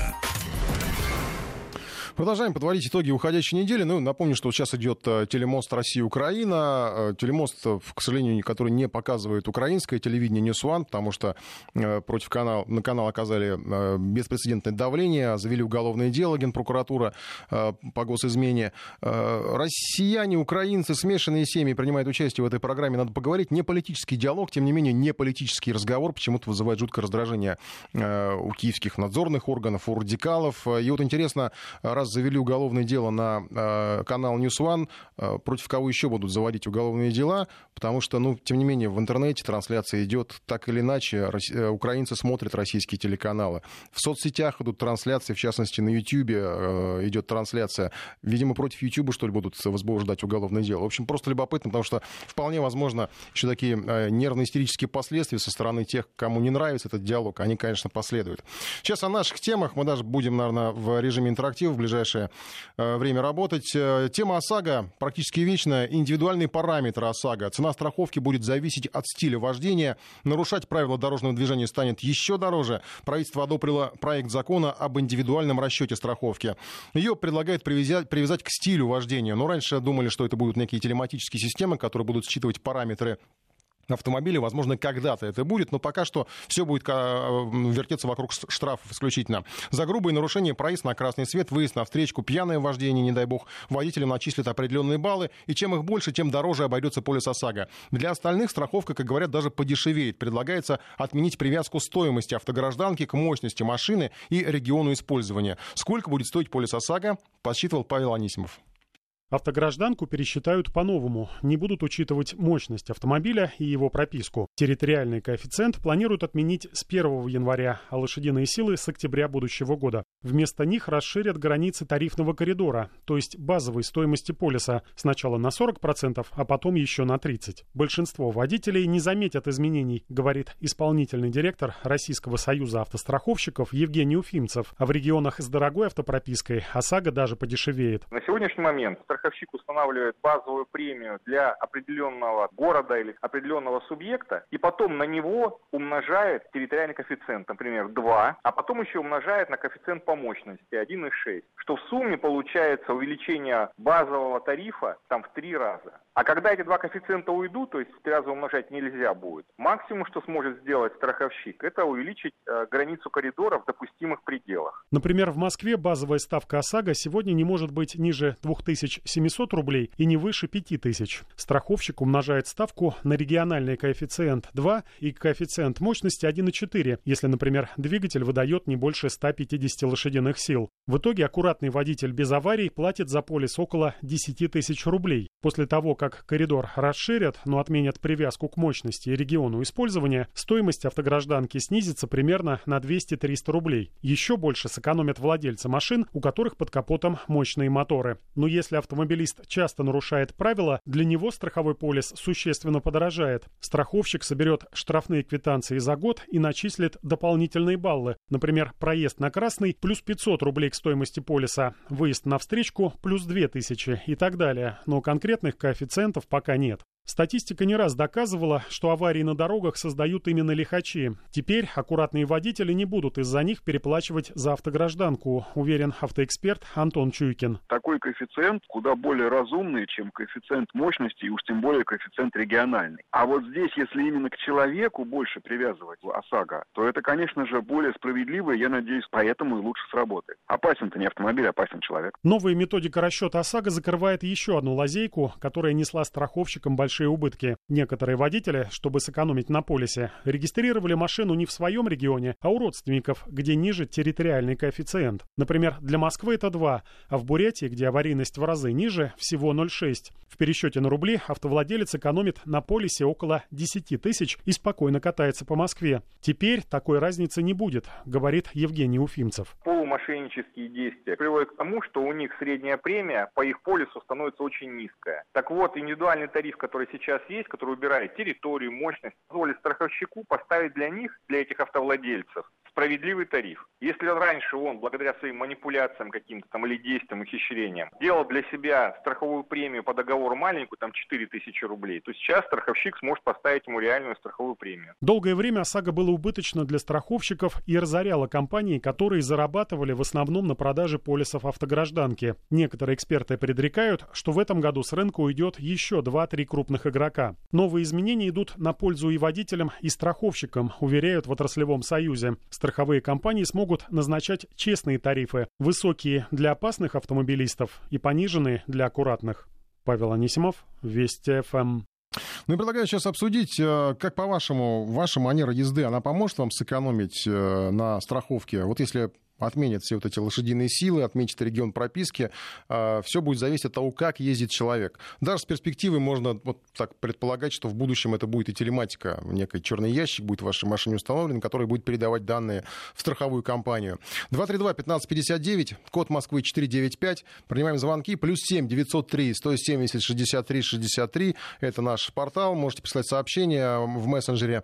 И я открываю сейчас голосование, поможет ли ваша манера езды, а, ваша манера езды езды поможет вам экономить на ОСАГО. В нашем приложении голосуем. 232-1559, код Москвы 495. Э, обсуждаем вот эту тему отмену лошадиных сил региона прописки взамен на э, зависимость стоимости ОСАГО от штрафных санкций. Пока еще. Э, голосуем вариант ответов в нашем приложении.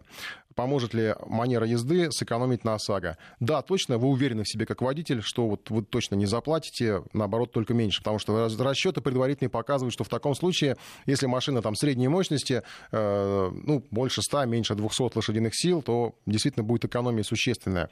Э, второй вариант. Я аккуратен, но штраф получаю постоянно. Но есть такие вот водители, ну, не везет. Вот, вот, или наоборот считает себя, что он может ехать быстро, он аккуратен, никаких ДТП, ничего, но вот штрафы приходят. Просто не позволяют ПДД ему ездить так, чтобы без штрафов. А, третий вариант. Езжу как хочу, штраф не получаю. Вот, ну, есть тоже такая категория людей, вот что хотят, то и творят, ну, как-то везет там. И четвертый вариант, я автохам. Ну, вот есть такая, наверное, тоже категория людей, которые вообще и плевать им на штраф, и плевать им на ПДД. Евгений, здравствуйте. Как вот вы считаете, вы, вы прикидывали, поможет вам это сэкономить? Да, да, я, я, в принципе, всю жизнь говорил, как только это автошаг появился, что ни, ни в коем случае нельзя привязывать к мощности машины, потому что мощность не влияет. Как бы все зависит от человека, который находится за рулем, от прокладки между рулем и сиденьем. Вот, поэтому я считаю, что это абсолютно правильно, и это очень многие, мне кажется, будут довольны. Да, ну, в принципе, согласен. Единственное, что про прокладку, которую вы сказали, э, страшновато, когда за нее садятся новички, за мощную машину. Да, тут, тут, тут есть. Ну, на самом деле, это человек должен понимать, да, когда он садится за машину, которая превышает мощность 250 лошадиных сил, это обязательно нужно идти на курсы. Да, но не всем, не всем это дано. Да, спасибо вам за звонок. А, вот, кстати, у нас э, люди, которые считают, что, наоборот, больше будут платить, потому что живут в селе. То есть там коэффициент маленький, и машины, наверное, ну, вряд ли они там с какими-то безумными лошадиными силами, соответственно, считают, что им прибавит а, в стоимости ОСАГО. И мне вот, как жителю Москвы, скорее всего, видимо, будет дешевле, что ли, платить. Наверное, так предполагает. Я аккуратный водитель, аварии по моей вине с 12 лет нет, штрафов нет, но в то, что новая система будет для меня экономной, не верю. А это уже вера, ну да, верить в страховые компании трудно, а верить надо во что-то другое, конечно. Константин, здравствуйте. Добрый день. Ну вот э, данная система начисления тарифа по ОСАГО, она порождает достаточно большое количество противоречий. Вот я вожу машину 78 года, занимаюсь строительством. Мой пробег в год порядка 100 тысяч. Угу. За год я получаю, ну не буду брать, да, порядка 12 штрафов за превышение скорости в диапазоне 20-40 километров. Угу. Это грубое нарушение или нет? Ну, как там будут считать, трудно сказать, но если это незначительное превышение, я надеюсь, что их не будут прям так уж тарифицировать, ну, хотя кто знает.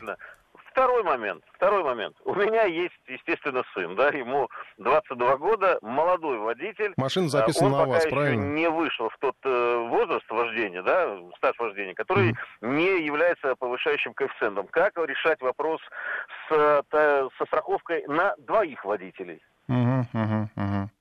Да, правильно вопросы задаете. Я вот об этом даже не задумывался. В, ну вот как, как да. бы так. Надо, их, надо, надо, чтобы нас услышали страховые компании или кто-то все это придумал. Потому что действительно да. сразу возникнут потом. Спасибо вам за пояснение. Я думаю, что вы на важные вещи обратили внимание, потому что действительно Сначала кажется, что все здорово, действительно, все эти лошадиные силы, хотя, если так подумать, э, ведь э, вот правильно слушатель нас говорит, что живу, писал, что живу на селе, да, и платить будут, скорее всего, больше. Получается, что платить будут меньше те, у кого машины с безумным лошадиным набором, там 250-300 лошадей, да, дорогущая машина, и он живет в ну, в Москве, там, не знаю, в большом городе, где высокий коэффициент. То есть, наоборот, для них дешевеет, а не для э, более простого, скажем так, водителя от народа, что ли, так скажем. Юрий, здравствуйте. Э, здравствуйте. Я хотел бы высказать еще одно мнение, что на самом деле страховка это, это а, принцип зарабатывания. И я думаю, что вот этот ну, коридорчик будет как раз от того, что сейчас есть, выше просто подниматься, и все. Те, которые э, хорошо ездят, будут как бы платить то, что сейчас есть, а те, которые плохо ездят, будут получать больше коэффициент просто и все. Да, ну это можно только предполагать, понятное дело. Хотя вот мы говорили, что при, в, ряде случаев действительно страховки э, удешевлялись. Но, правда, сохранить э, там все эти коэффициенты бонус-малус, если ты хороший водитель, довольно трудно. Иногда просто их там обнуляет как-то э, совершенно непонятным причинам. Это тоже история, такой, история таких полно. У меня пять э, мотоциклов и авто недавно сделали под категорию на моду 125 кубов и более. На авто, на... я не понимаю, о чем это сообщение. Э, в глухой бурятской деревне станут платить так же, как и в центре Москвы.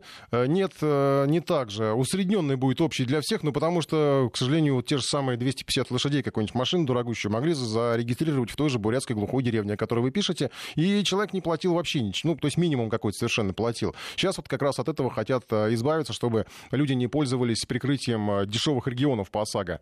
Вадим еще у нас на связи. Здравствуйте, меня зовут Вадим из Новосибирска. Вот у меня вот такое мнение. Вот смотрите, есть разные ситуации. Например, человек на дорогущем джипе ездит каждый день в Москве по Кутузовскому проспекту. У него вероятность попасть в аварию и нанести ущерб э, одного уровня. Другой человек может ездить на легком автомобиле микролитражке по северному району Новосибирской области.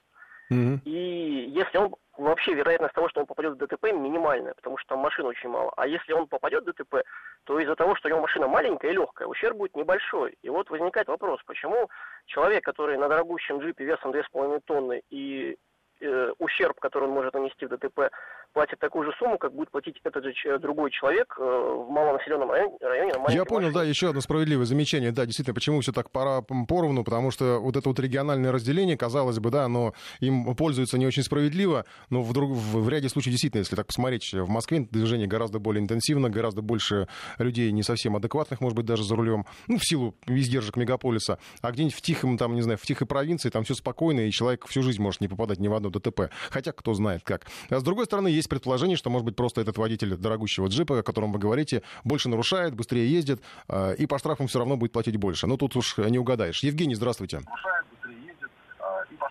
Евгений, приемник э, сделаем тише и можем разговаривать. Алло, алло. Да, слушаем вас. Э, хотел высказать по поводу изменений в ОСАГО, которые предлагают. Да-да по сути, э, предлагают это, скорее всего, люди состоятельные, которые хотят сэкономить. Так. Потому, потому что э, они сэкономят, потому что от лошадиных э, сил они от своих максимальных избавятся, будут платить меньше. А так страховая компания свои деньги потерять не захочет, платить будут за них. Те, кто имеет простые машинки, сельские жители, жители небольших городов.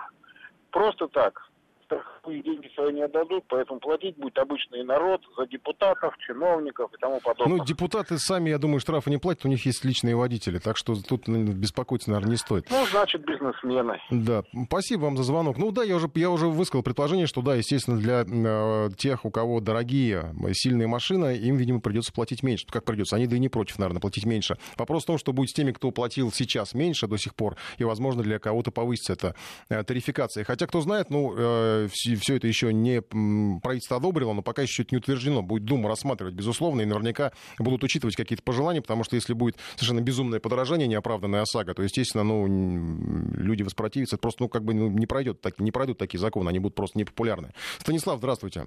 На что мы еще должны обратить внимание, по-вашему? Вот я работаю в такси. Угу. У меня в неделю бывает выходит 2-3 штрафа за превышение скорости от 20 до 40 и парковки. Угу. Это получается теперь на своей машине я буду, на ней езжу очень мало. Потому что в основном езжу на машине такси. А у вас по ОСАГО вообще же должна быть другая страховка для такси, правильно?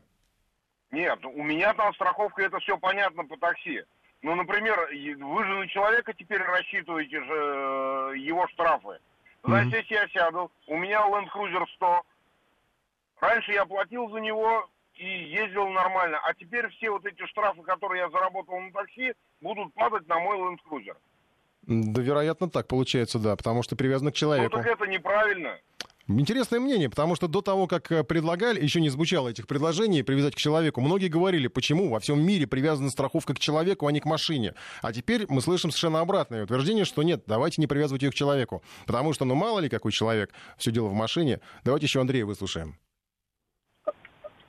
Алло. Андрей, здравствуйте. Добрый вечер.